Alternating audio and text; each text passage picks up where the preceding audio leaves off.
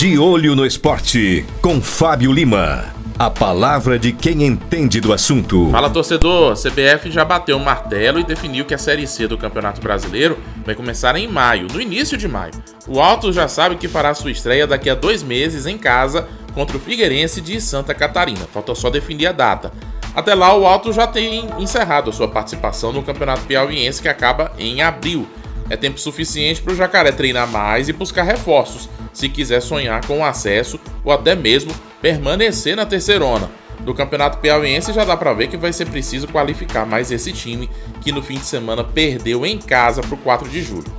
A Série C é um torneio muito difícil. E o Alto já está de parabéns por disputar essa competição pelo terceiro ano seguido, mantendo o Piauí em um outro patamar no futebol nacional que não seja a última divisão mas o clube piauiense talvez enfrente a Série C mais difícil desde então. Sem cotas de Copa do Brasil e Copa do Nordeste, o Jacaré não tem reforço de caixa para contratar.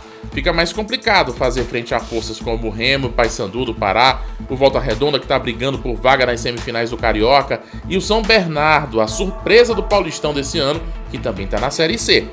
O Altos é o Piauí na Série C e precisa de mais apoio, é verdade. E é verdade também que a diretoria do Jacaré costuma surpreender a gente com boas contratações, mesmo em tempos de dificuldade. Mas até que ponto a diretoria vai conseguir tirar alguns coelhos da cartola dessa vez, hein? Até maio, a gente vai descobrir. De olho no esporte, com Fábio Lima. A palavra de quem entende do assunto.